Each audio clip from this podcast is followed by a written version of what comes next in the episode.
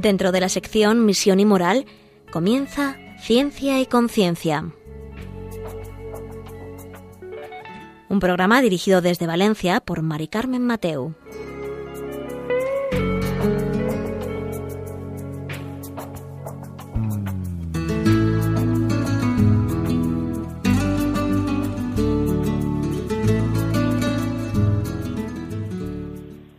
Buenas tardes, queridos oyentes. Un miércoles más. Aquí estamos en Ciencia y Conciencia, un programa que hacemos desde el Observatorio de Bioética de la Universidad Católica de Valencia.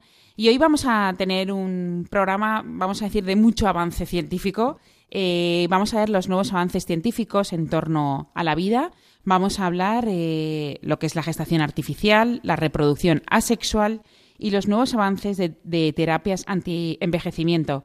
Que aunque parezca que estos son tres totum revolutum, todo va a tener luego final un sentido y hablaremos también de los límites éticos y bioéticos que nos plantea esta nueva era de, de, avance científico que estamos viviendo. Ahora enseguida os paso a presentar a nuestro invitado de hoy.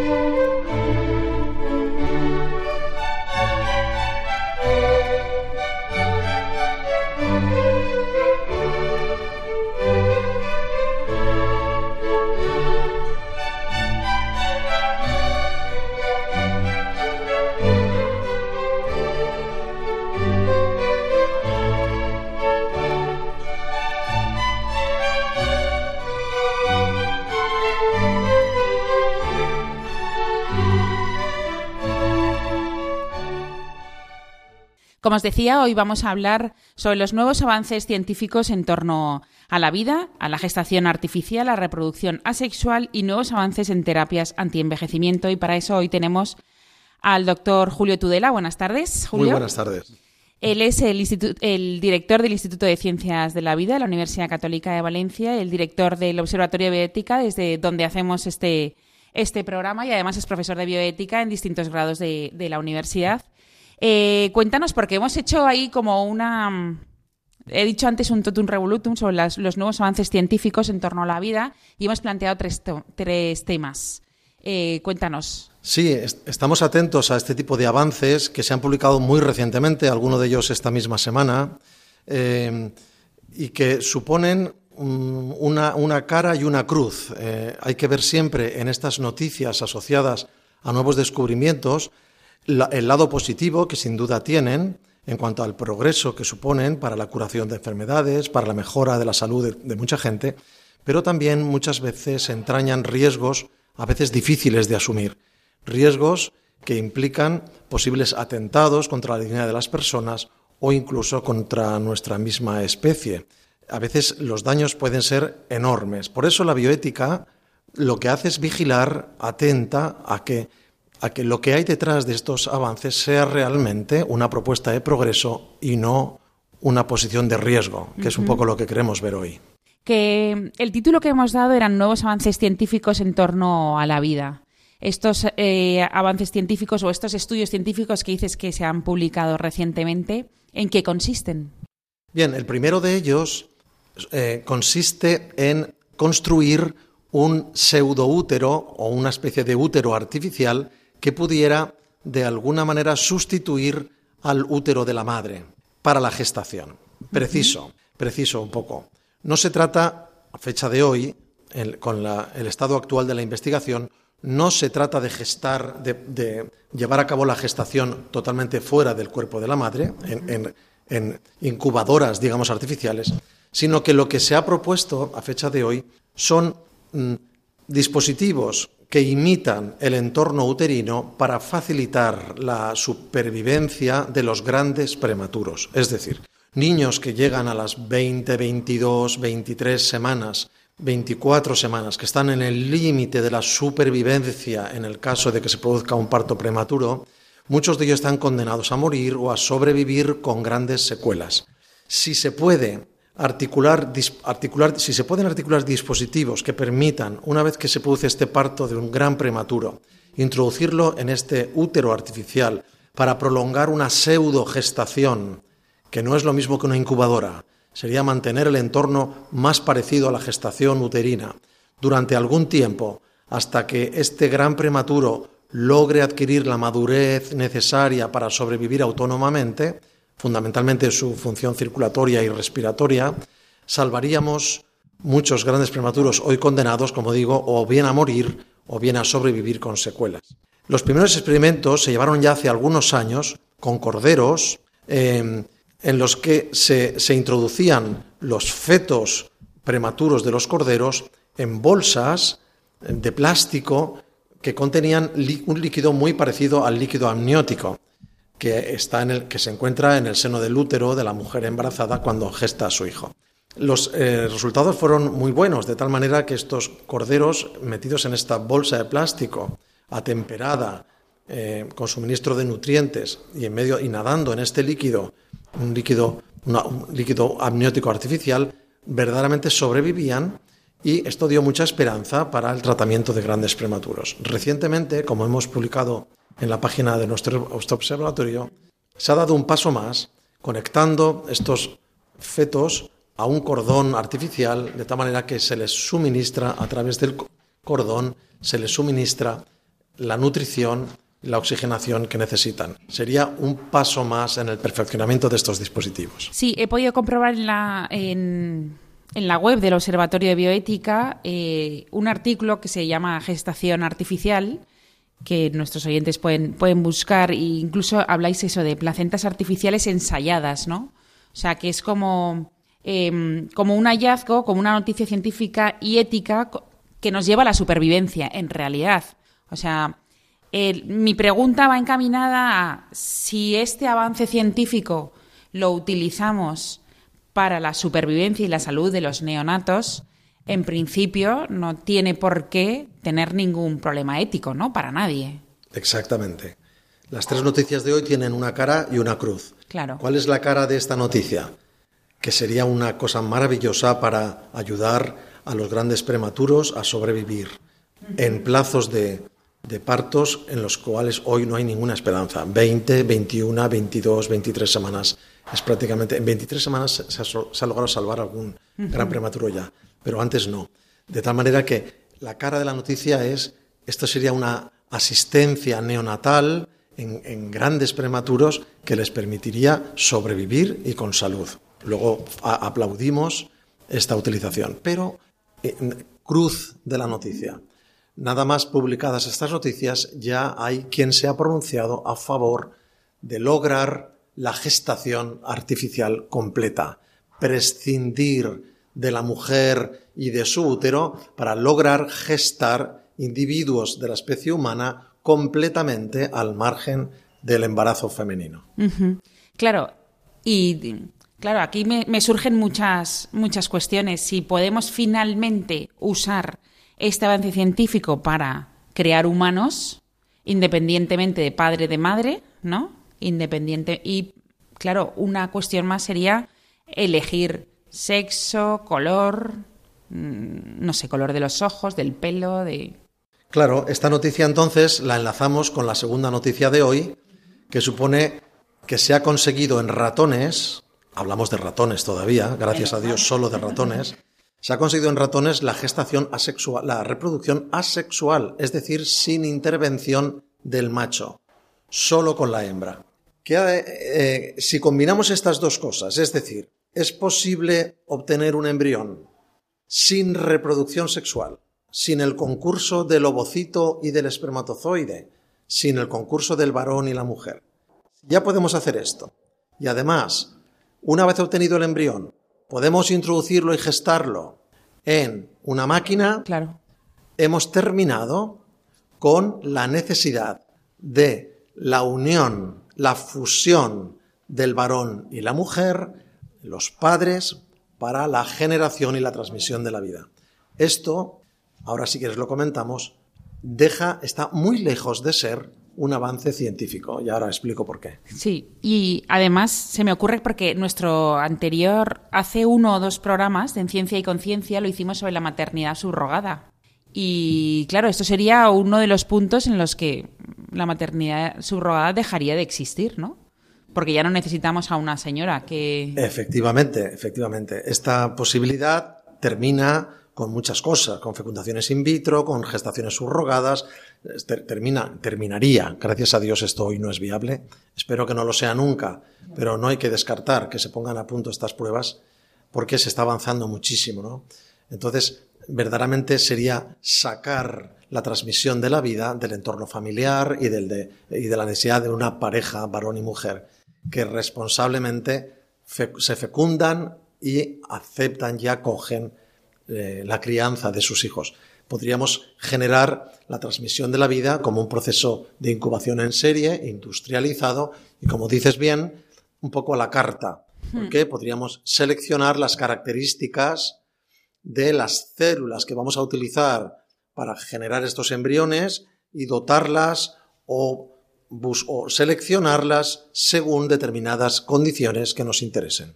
Em, claro, eh, eh, hablando de estos eh, avances científicos, la verdad es que hemos dejado totalmente de hablar de la interacción entre la madre gestante y su hijo durante el embarazo, em, los factores inmunológicos, metabólicos, genéticos, psicológicos. Ya nos hemos olvidado de todo eso si, nos sumamos a esa, parte de la ciencia.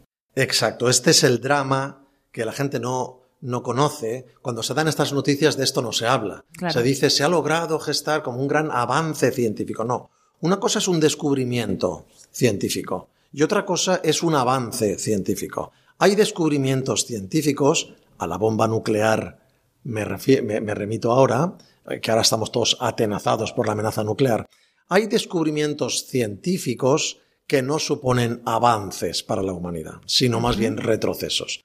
Este descubrimiento científico de sacar del útero materno la gestación humana es un descubrimiento pero no es un avance. ¿Por qué?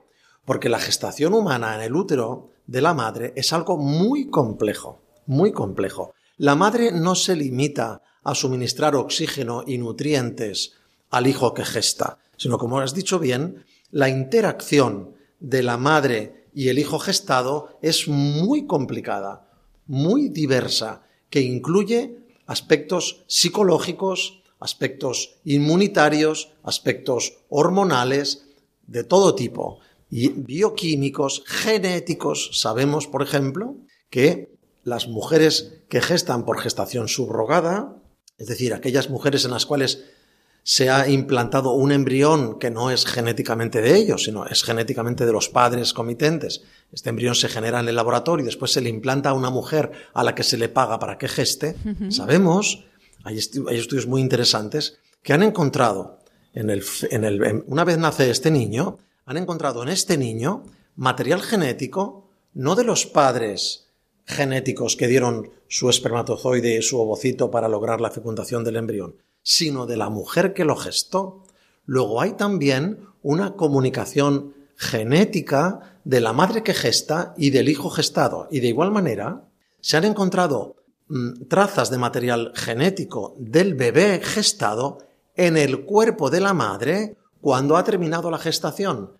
El hijo deja a su madre algún regalito, deja células, son células troncales, que no, se sabe muy bien qué función tienen, pero que aparecen en el cuerpo de la madre después de la gestación. Es decir, la interacción que se produce entre la madre gestante y el hijo gestado es muy intensa y en muchos aspectos desconocida. pretender que, este, que esta relación de intimidad que establece después la relación de apego de la madre con su hijo, etcétera, puede sustituirse por una fría máquina, creo que es errar el tiro completamente. Claro. Por eso me, me, parecía que al final dejamos siempre de hablar de ese punto, ¿no? Del, del punto de la interacción de, de la madre gestante. Y mm, una de las preguntas que me surge es, ¿estos avances que se están haciendo eh, sobre mm, eh, que el niño pueda mantenerse en la máquina ¿no? durante un tiempo hasta que madure, eh, ¿se hacen solo para los grandes prematuros o es buscando más? Bien, los promotores de la técnica, porque han sido preguntados por esto, afirman que su intención es solo la ayuda, la asistencia a los grandes prematuros, que para nada, cuando han diseñado estos dispositivos, para nada están planteándose crear úteros artificiales para gestar desde el principio. Esto hay que decirlo claro. Ellos lo han manifestado así. Pero no son pocos los que se han apuntado a la bandera de que este es el primer paso para conseguir, atento a lo que digo porque lo digo entrecomillado, liberar a la mujer de la fatalidad biológica que supone tener que gestar. Y esto no son palabras mías, esto son palabras de una ponencia que se, que se presentó en la Conferencia Mundial de Pekín hace ya muchos años, donde la gestación se denominó como una fatalidad biológica, ¿eh? que somete a la mujer, que le perjudica, que le aleja del mundo laboral, que la esclaviza, en todas estas estupideces que hemos escuchado y que estamos escuchando. Y parece que esto es una triste carga que se pone sobre los hombros de la mujer, cuando en realidad esconde la mayor de sus grandezas. Pues em, ya veis que estamos descubriendo estos avances y nos, bueno, por lo menos eh, supongo que nos están llegando interrogantes, ¿no? A, nuestra cabeza y preocupaciones. Eh, vamos a escuchar un poco de música y vamos a seguir hablando sobre gestación artificial, reproducción asexual y nuevos avances en terapias antienvejecimiento.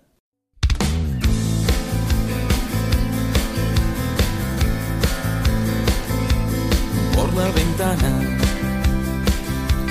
de mis oídos se oyen ruidos que amenazan mi creer pero yo sigo, aunque solo no puedo. No me fío de mis fuerzas, pero sí de las de Saber que voy hacia su puerto, eso me basta. Si la tormenta llega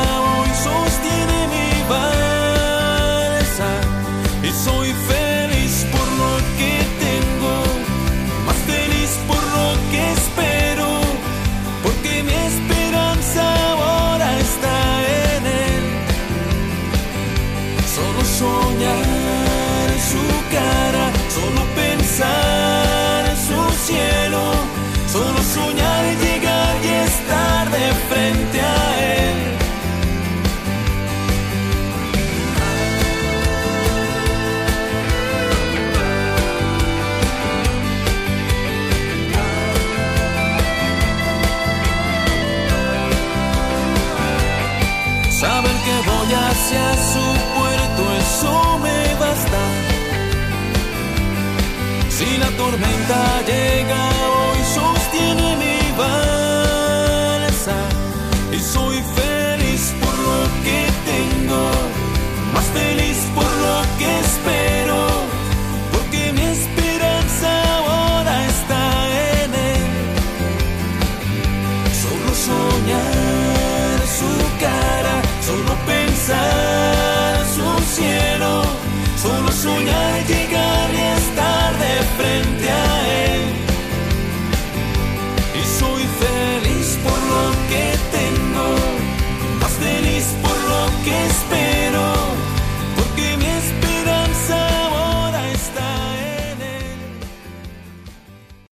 Ya estamos de vuelta con vosotros en Ciencia y Conciencia un programa que hacemos desde el Observatorio de Bioética de la Universidad Católica de Valencia y hoy estamos con el doctor Julio Tudela, que es el director del Observatorio de Bioética y director también del Instituto de Ciencias de la Vida y profesor de bioética en distintos grados de esta universidad. Y hoy estábamos hablando sobre mm, nuevos avances científicos en torno a la vida y hemos descubierto lo que es la gestación artificial, también un poco de reproducción asexual pero quiero que ahora nos, en, este trocito nos cuentes qué tendrá que ver aquí los nuevos avances en terapias antienvejecimiento también con el tema de la gestación artificial, Julio.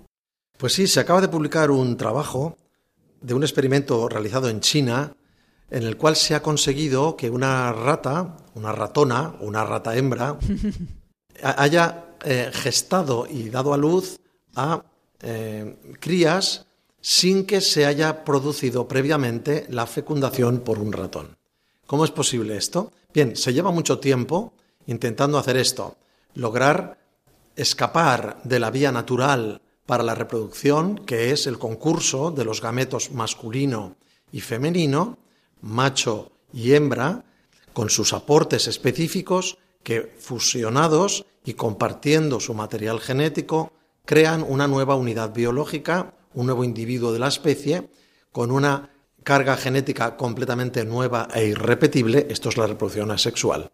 De esta reproducción eh, sexual, quiero decir, de esta reproducción sexual nos beneficiamos todos. Antes de entrar en el experimento, me gustaría aclarar que la reproducción sexual, que requiere el concurso del macho y la hembra, o del varón y la mujer en el caso humano, no es más que el producto de una evolución eh, biológica que ha perfeccionado a las especies.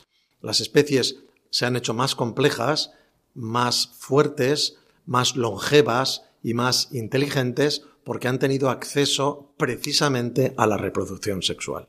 El experimento que hoy os cuento se basa en un fenómeno biológico que se llama partenogénesis. La partenogénesis ocurre de manera espontánea en la naturaleza, en algunas estrellas de mar y algunas especies inferiores, por las cuales el gameto femenino, es decir, eh, la célula sexual reproductiva de la especie femenina, que contiene, al igual que el masculino, la mitad, solo la mitad de los cromosomas del individuo de una especie normal, los humanos tenemos en los núcleos de nuestras células, nuestra impronta genética está constituida por 46 cromosomas. De estos 46 cromosomas, la mitad de ellos, 23, los aportó el ovocito, el gameto de nuestra madre, y los otros 23 los aportó el espermatozoide, que es el gameto de nuestro padre. Cada célula sexual que aporta la mitad del contenido genético para la reproducción sexual hace que la combinación de este material de cada uno de los gametos cree una nueva célula que contiene 23 más 23, 46 cromosomas. Este es el contenido de una célula humana, por ejemplo, adulta, ¿no? Del embrión humano, cuando se forma cuando se produce la fecundación del ovocito y el espermatozoide, se forma el cigoto, que es la primera forma del embrión del individuo de la especie humana. Bien, pues hay otra manera de conseguir que un ovocito, es decir, el gameto femenino, que tiene solo 23, la mitad de los cromosomas de la especie, logre convertirse en una especie de cigoto con 46 cromosomas. ¿Cómo se hace esto? Forzando artificialmente que estos 23 cromosomas se dupliquen. Es decir, si yo soy capaz de tomar un ovocito con 23 cromosomas, ¿qué espera los 23 cromosomas que le faltan del espermatozoide? En lugar de añadírselos con el espermatozoide, lo que hago es que estimulo la duplicación de esos 23 cromosomas, al final lo que obtengo es un ovocito con 46 cromosomas. Eso se parece mucho, muchísimo, a un cigoto, porque un cigoto es un ovocito que tenía 23 al cual le hemos metido otros 23 que ha aportado el espermatozoide. Pero con algunas diferencias.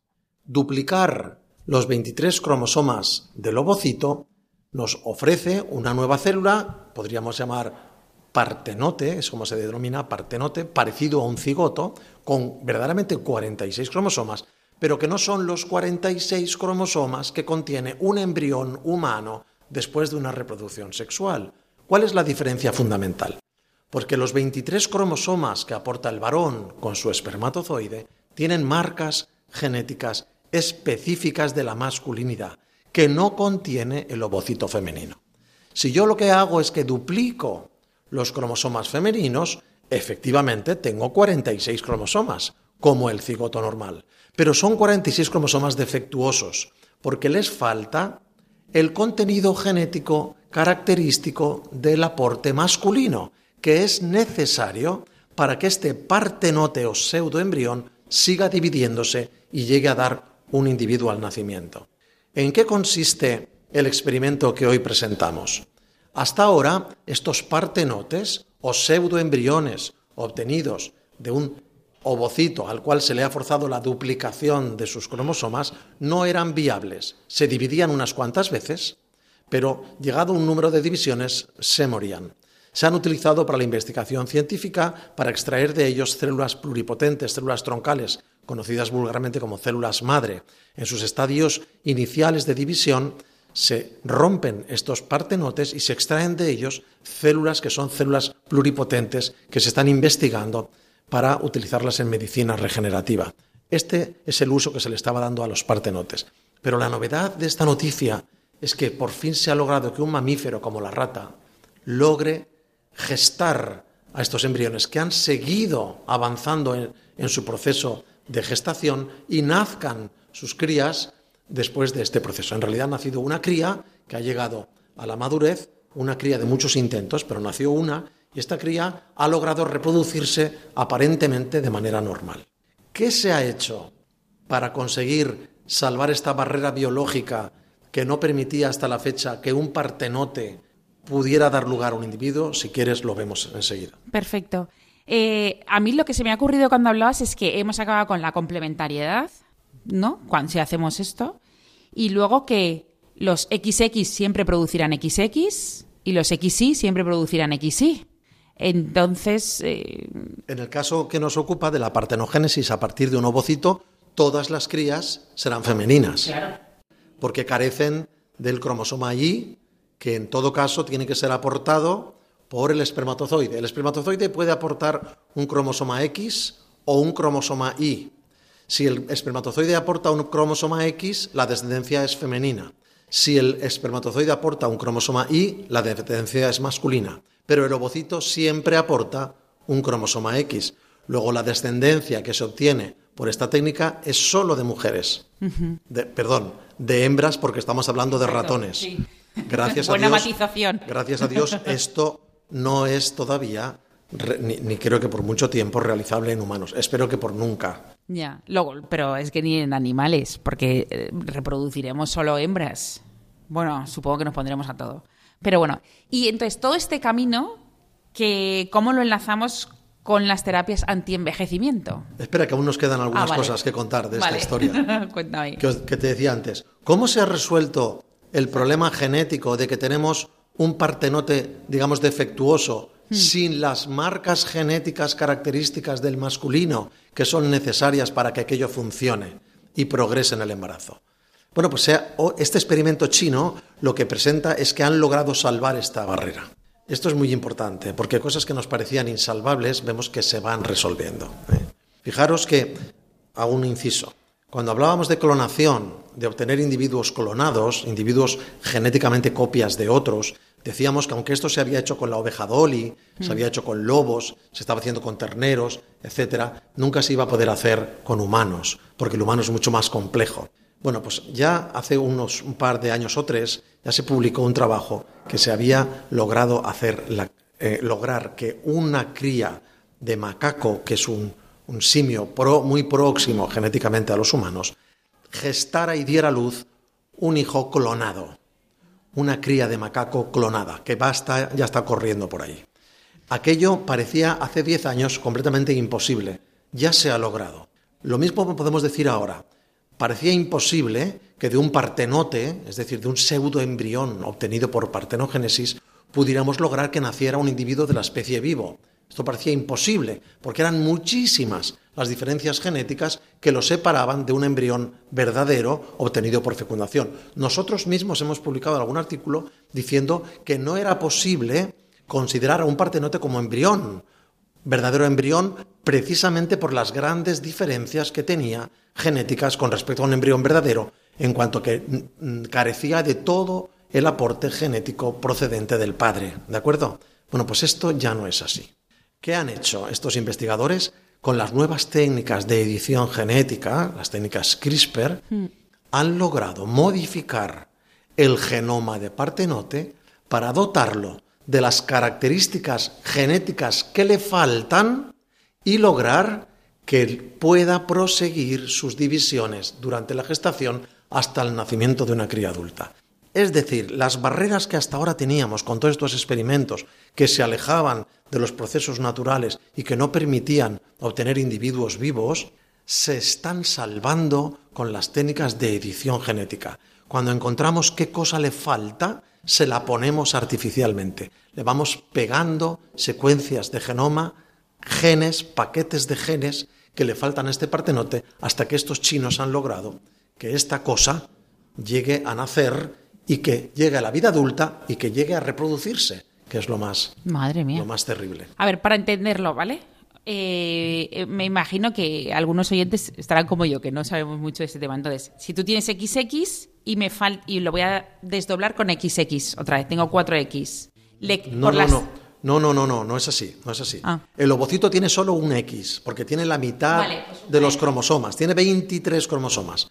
Yo multiplico por dos estos 23 cromosomas, estimulo que se acabe de producir la, reprodu- la reproducción de la célula y se complete su material genético, y estos 23 se van a duplicar y se van a convertir en 46. Vale. Como tenía un X, un solo X en el ovocito, ahora tendré dos X, como tiene cualquier embrión humano femenino. Entonces, le quitaremos una X y por edición genética le pondremos la Y que le falta. No, no, no, no se trata de sustituir cromosomas. Con las técnicas de edición genética no se sustituyen cromosomas, se modifican genes. Los Vale. genes son pequeñas porciones del ácido desoxirribonucleico contenido dentro de los cromosomas. Un cromosoma es un gigantesco avión que está lleno de secuencias de ácido desoxirribonucleico. Lleno. Cada trocito de ese ácido desoxirribonucleico es- es- es- es, eh, eh, eh, especializado en producir, en sintetizar o en codificar una proteína se llama gen. Lo que estamos haciendo con las técnicas de edición genética no es meter o sacar cromosomas enteros, que es algo gigantesco hablando genéticamente, sino que lo que estamos haciendo es modificar pequeños trocitos del ácido desoxirribonucleico, sustituyendo o modificando, activando o desactivando genes, que son pequeñas porciones de este ADN, para introducir o sacar determinadas características. Pero no estamos hablando de convertir un varón Claro, en una mujer. mujer. Esto no es posible. Vale. Entonces no. Vale, perfecto. Has visto que nos quedan dudas, porque esto parece que no, pero e- es complicado. ¿Tú crees que es cuestión de tiempo? Esta es la pregunta del millón. Pues si observamos cómo funcionan los avances científicos recientemente, tendremos que decir que sí, y desgraciadamente. ¿eh? Porque, como decía antes, la evolución de las especies superiores se debe a la aparición de la reproducción sexual. Si ahora nos presentan como un avance, entre comillas, volver a nuestros ancestros que se reproducían asexualmente y que quedaron en forma de estrellas de mar o de micro o de organismos muy unicelulares, muy simples, no es, po- no, eh, no- es correcto hablar de avances. Tendríamos que hablar de retroceso biológico. Tratar de escapar de la reproducción sexual sería un verdadero retroceso biológico. Entonces, ¿por qué se plantea esto? Podemos preguntarnos. Bueno, hay quien dice que esto es de aplicación en plantas, que esto es de aplicación en veterinaria, para obtener elementos de una determinada especie que contengan características que nos interesen. Nadie lo plantea hoy por hoy en humanos. Pero tú me preguntas, ¿pero será posible? Pues yo te tengo que contestar que probablemente, y viendo cómo van las cosas, habrá que decir que tristemente sí. No sabemos en qué plazo, pero será posible. ¿Por qué? Porque se están afinando tanto estas herramientas de edición genética que parece que no existe límite. El límite que tenemos hoy, aparte de los propios límites de estas herramientas de edición, que no hacen siempre lo que queremos, sino que a veces hacen cosas que no queremos, aparte de eso es que hemos de reconocer que somos todavía grandes ignorantes sobre lo que supone el genoma de las especies y mucho más del genoma de la especie humana. Sabemos mucho más que hace unos años de cómo funciona nuestro genoma, pero es muchísimo más lo que nos queda por saber. Por lo tanto, cuando modificamos una parte del genoma, no podemos imaginar todavía cuáles pueden ser las consecuencias de estas modificaciones, porque el genoma es muy complejo, se está relacionado entre sí de muchas maneras y a veces tocar una tecla es tocarlas todas. Y mm, a mí ahora me, me asalta la, la preocupación o la ocupación de que cuánto ganaríamos ahora en, en formarnos todos y, o seguir formándonos en el tema de la dignidad de la persona, porque al final acabamos olvidándonos de cómo estamos hechos y para qué estamos hechos, ¿no? O sea, que no, no olvidemos. Y es que iba a decir, nos tenemos que formar en ética, en bioética, pero en realidad tenemos que ir recordando a la gente la dignidad que tenemos cada uno de nosotros. Por eso hacemos este programa, porque a veces no- nos deslumbra la novedad. ¿eh? Ya San Pablo decía, algunos se van detrás del prurito por escuchar novedades. Esto lo decía ya San Pablo hace dos mil años. Y parece que el ser nuevo es ser bueno. y confundimos lo nuevo con lo bueno. No todo lo nuevo es bueno. ¿eh? Y, hay, descubrimientos científicos, insisto en esto, que no son avances, son retrocesos. Esta es la misión de la bioética, exactamente. Entonces hace falta hacer, como tú dices, una divulgación para que nuestros oyentes, que no son expertos, puedan escuchar y analizar las noticias que les llegan con un espíritu crítico. No hay un avance detrás de cada una de estas noticias. A veces sí, como diremos en la tercera noticia que nos ocupa hoy. A veces sí, pero otras veces no. Son no solamente retrocesos, sino son verdaderos riesgos para la integridad de nuestra especie. Pues sí, ya veis que incluso nos podéis preguntar todo lo que queráis por, por correo electrónico, que nos podéis encontrar en ciencia y conciencia Ahora seguimos enseguida con el programa con los nuevos avances en terapias antienvejecimiento.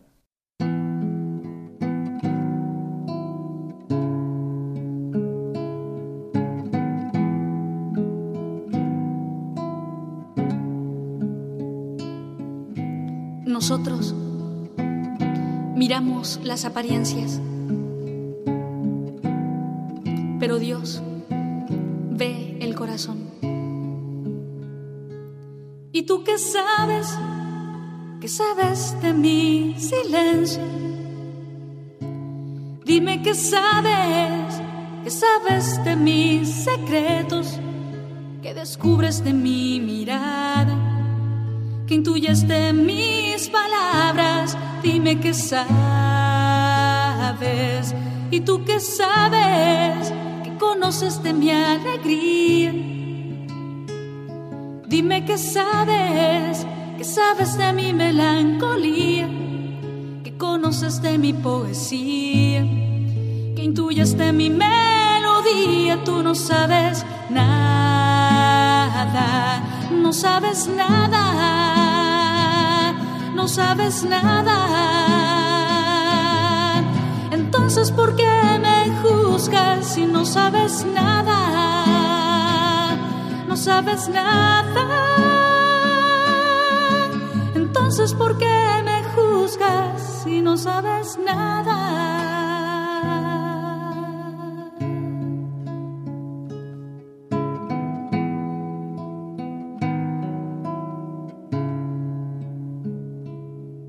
Que sé, que sé yo de tu silencio. Yo no sé nada, no sé nada de tus secretos, no sé nada de tu poesía. Que sé yo de tu melancolía, yo tampoco sé nada. Yo no sé nada, yo tampoco sé nada entonces, ¿por qué te juzgo si yo no sé nada? No sabemos nada. Entonces, ¿por qué nos juzgamos si no sabemos nada? No sabemos nada. Entonces, ¿por qué nos juzgamos si no sabemos nada? No sabemos nada. Entonces, ¿por qué nos juzgamos si no sabemos nada?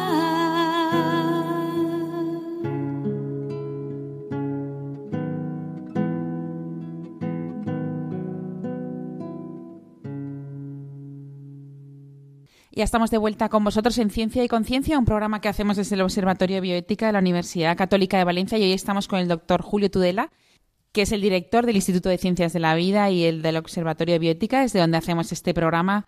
Y nos hemos quedado, bueno, hoy estábamos hablando de los nuevos avances científicos en torno a la vida, sobre la gestación artificial, la reproducción asexual, y nos hemos quedado en el tema que he repetido varias veces hoy, que me llama mucho la atención, sobre los nuevos avances en terapias antienvejecimiento, que no sabía yo muy bien por qué estaba en este trío, ¿no? Muy bien, pues la tercera noticia, quiero, quiero precisar que estas tres noticias, que creo que son de gran interés, eh, el oyente las puede encontrar en nuestra página web del observatorio, observatoriobioética.org. Vamos publicando con toda la celeridad que podemos y, la, y, el rigor científico que requieren estas cosas. Todo lo que comentamos aquí puede encontrarlo el lector en nuestra página. La tercera noticia es que un equipo de investigación americano, eh, liderado por un español, eh, Juan Carlos Ispisúa, un gran investigador, eh, sobre todo últimamente en terapias celulares, en, en ediciones genéticas, etc., ha publicado un trabajo en el cual relatan que han conseguido que, trabajando con animales, conocer mejor cuáles son los procesos biológicos que nos hacen envejecer y han logrado en alguna medida, en ciertos animales de laboratorio de experimentación, revertir parcialmente este proceso. Han cogido ratones que habían sido modificados para que sufrieran envejecimiento prematuro y los han sometido a determinados tratamientos genéticos para modificar las marcas, que ahora llamaremos, ahora explicaré lo que son, las marcas epigenéticas de sus células relacionadas con los procesos de envejecimiento, han, por decirlo de una manera que se entienda, borrado todas estas marcas que reciben el ADN, el ácido desoxirribonucleico de las células de estos individuos, de todos nosotros, son marcas químicas que van haciendo que la expresión genética de nuestras células se vaya modificando y vayan cumplimentando un proceso biológico natural que es el proceso de envejecimiento. Si nosotros somos capaces de saber qué marcas se van colocando en qué lugar y en qué momento, y podemos deshacer este proceso, podremos hacer el proceso de envejecimiento celular, que es un proceso natural y biológico, estamos programados para nacer, estamos programados para vivir, pero estamos programados para morir. No lo olvidemos. El envejecimiento no es una enfermedad, es el curso natural al cual nos dirige nuestra propia biología. Nuestras células están programadas con un reloj biológico para morir, como están programadas para sobrevivir. Esta es la gran contradicción que vemos en la naturaleza. Pero si somos capaces de saber cuáles son estas marcas, dónde se colocan, cuándo se producen, y mediante las nuevas técnicas, volvemos otra vez a las nuevas técnicas de edición genética, podemos eliminarlas y hacer retroceder a la genética de la célula a un estado más juvenil, no solamente logramos que determinadas células, que es el descubrimiento que publica ahora Episua, no solamente logramos que determinadas células del organismo manifiesten signos de rejuvenecimiento, sino que según ellos, todo el individuo, todo el ejemplar presenta, incluso en sus facciones, una, un retroceso en su proceso de envejecimiento, un rejuvenecimiento integral. Esto, eh, claro, también está en la frontera ética, ¿no? También esta noticia, como decíamos de las dos anteriores, hmm. tiene una cara y una cruz. ¿Cuál es la cara de esta noticia?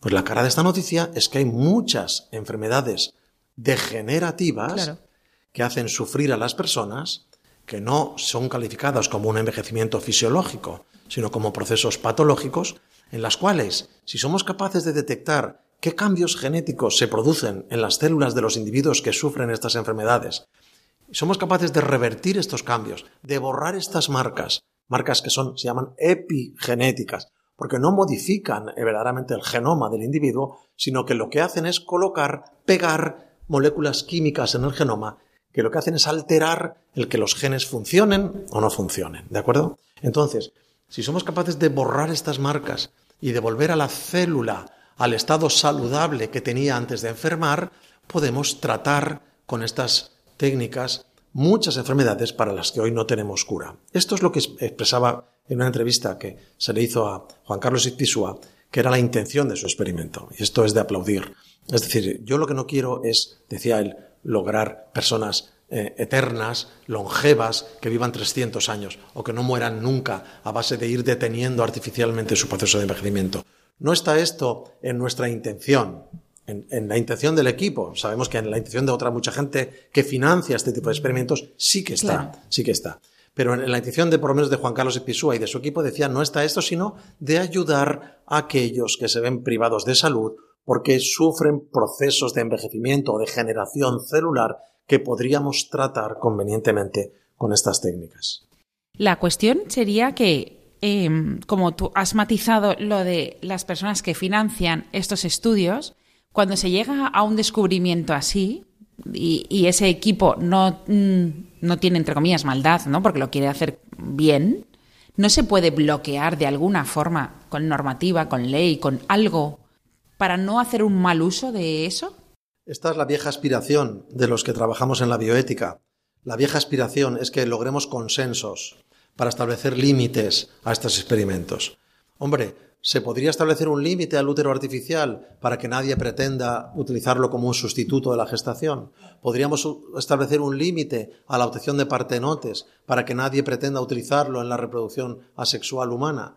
¿Podríamos establecer límites a la manipulación genética del envejecimiento celular para que nadie lo pueda utilizar con fines transhumanistas o posthumanistas, en el sentido de obtener una especie humana inmortal o acercarnos a la inmortalidad, etcétera. Claro, ese es nuestro, ese sería, este es nuestro anhelo. Los que trabajamos en bioética es lo que reclamamos. Vamos a sentarnos, vamos a sentarnos, vamos a establecer límites a las técnicas de edición genética. ¿Se pueden editar los embriones humanos o no? Como ya se hizo en China. ¿eh? Eh, por cierto, la persona que está en la cárcel tres años por haber editado los primeros embriones humanos, sale ahora de la cárcel y no, sabemos qué, piensa hacer cuando vuelva a estar en libertad. ¿no? Eh, y, todo, el mundo científico lo que dice es que no debería haberse hecho esto y que deberíamos sentarnos a poner límites a la experimentación. Pero lamentablemente tengo que decir que esto es muy difícil de conseguir. El consenso es muy difícil. Hay países que efectivamente implementan límites, normativas y publican leyes que restringen ciertos experimentos. Pero desgraciadamente hay otros, y China es uno de ellos, que es muy laxo, muy laxo en cuanto a que permite casi cualquier cosa. ¿no? no totalmente, pero casi cualquier cosa. Esto que de lo que hablamos ahora puede ser utilizado por grandes fortunas para promover este tipo de experimentos, precisamente la obtención de la inmortalidad, que es uno de los anhelos del posthumanismo. Debemos recordar que el posthumanismo, esta corriente, lo que pretende es obtener una especie nueva, que ellos llaman posthumana, que no sería un humano mejorado, sería algo más allá del humano, que sometería al humano y que se vería privado de las limitaciones que hoy asolan a los humanos, la enfermedad, el envejecimiento y todas las limitaciones físicas que padecemos esta pretensión de un post-humano que sería eh, eh, muy longevo o inmortal, según las pretensiones posthumanistas, es un atentado contra la dignidad de nuestra especie, que quedaría sometida, sometida a esta nueva creación posthumana. No está esto en la intención de este experimento que comentamos hoy. Esto lo quiero subrayar, porque esto se le ha preguntado específicamente a los investigadores y lo han negado. ¿no? Lo que ellos quieren es contribuir al tratamiento y a la mejora de enfermedades degenerativas que suponen que son consecuencia de la degeneración o del envejecimiento celular prematuro. ¿Y crees que con esta publicación eh, se va a empezar la línea de revertir la enfermedad o enfermedades degenerativas ya, en, eh, por ejemplo, en España? Esa sería nuestra gran experiencia, nuestra gran esperanza, nuestra gran esperanza, que a un enfermo con Alzheimer le digamos te vamos a curar que a un enfermo con esclerosis lateral amiotrófica le digamos te vamos a curar. O por lo menos retrasar más todavía, o mejorar tu vida, o... Si lográsemos, claro, está en el corazón de este experimento. Si yo, si yo al final puedo averiguar exactamente qué le pasa a las, al genoma, a los genes, qué le pasa a los genes de las células del cerebro de un paciente que sufre Alzheimer, cómo empezaron a degenerar esas células, qué parte de su genoma se alteró y cómo se alteró para que esa célula se degenerase y dejase de funcionar. Si yo puedo ir al comienzo de ese proceso y, puedo localizar qué gen es el que se ha alterado y por qué se ha alterado, y tengo herramientas a mi alcance capaces de ir a ese, a ese lugar y borrar esas marcas para reponer esa célula al estado anterior de la aparición de la enfermedad, yo puedo curar a este paciente. Eso sería una maravilla. Podría curar. Esta es, es, un poco la esperanza de la medicina regenerativa, con todas sus limitaciones. Tenemos que decir que eh, en el estado actual de estos experimentos todavía tenemos un gran problema, que es la falta de seguridad. Como os decía antes, el genoma humano es tan complejo que a veces tocar un gen no es tocar un gen, es tocar una cascada de genes. Y encontramos, muchas veces aparecen teratomas, aparecen cánceres no deseados, como consecuencia de estas intervenciones. Izpisua afirma que en sus ratones, estos ratones que ha editado para hacerlos rejuvenecer, no se han producido, de momento, cánceres, lo cual supone también un avance en estas técnicas. También te- quiero hacer, antes de terminar, Sí. un homenaje a Shinya Yamanaka, que es la persona que hace 12, 14 años, de- y recibió el Nobel por eso, descubrió esta capacidad de reeditar el genoma celular para rejuvenecer las células. Shinya Yamanaka, un gran investigador, trabajaba con células embrionarias, que sabemos que tienen un gran problema ético, porque trabajar con células embrionarias supone destruir embriones humanos. Él hacía estos experimentos y un día, asomado a su microscopio y contemplando un embrión del cual iba a extraer células para sus ensayos, dijo, mis hijas han sido un embrión como este que estoy viendo. Tengo que inventar algo para dejar de trabajar con embriones. Y entonces ideó la manera de coger una célula adulta, una célula cualquiera nuestra, una célula de piel, incidir, trabajar sobre su genoma para ir borrando de esta célula adulta todas las marcas químicas que se han ido poniendo durante su proceso de maduración para devolverla a un estado inicial parecido al que tenía en el estado embrionario. Y desde ahí, con esta célula pseudoembrionaria, trabajar con ella para producir tejidos, células para curar enfermedades. Este gran hallazgo de Yamanaka hace ya más de una década es el que ahora retoma Izpisua para reprogramar, con aquellos hallazgos de Yamanaka que le valieron el Nobel, reprogramar lo que hace referencia al envejecimiento celular, para re- recobrar estados,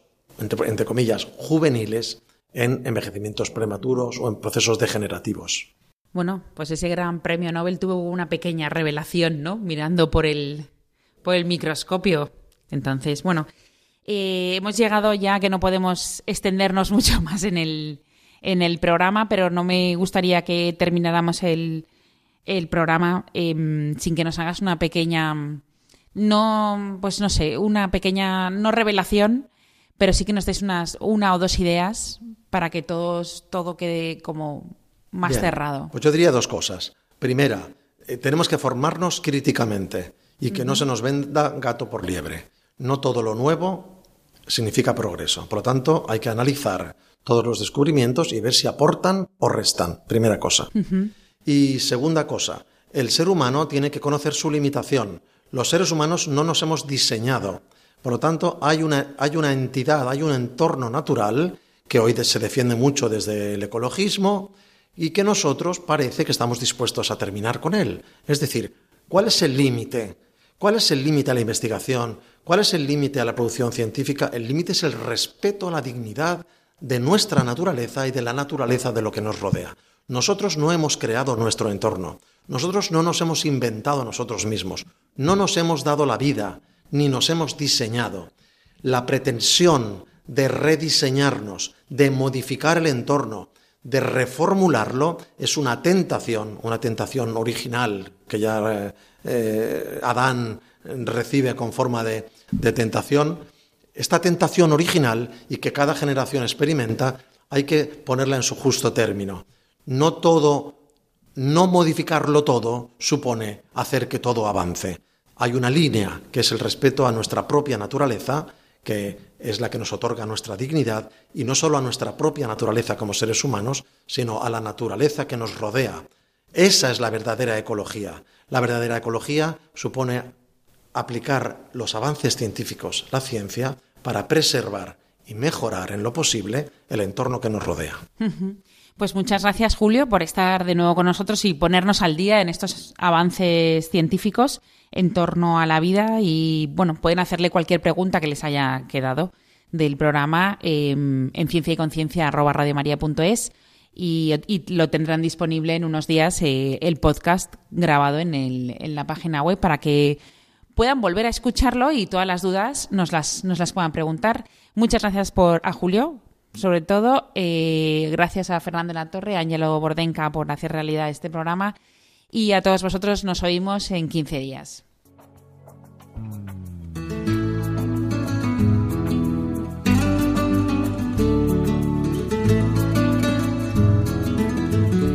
Finaliza así en Radio María Ciencia y Conciencia, un programa dirigido desde Valencia por Mari Carmen Mateu.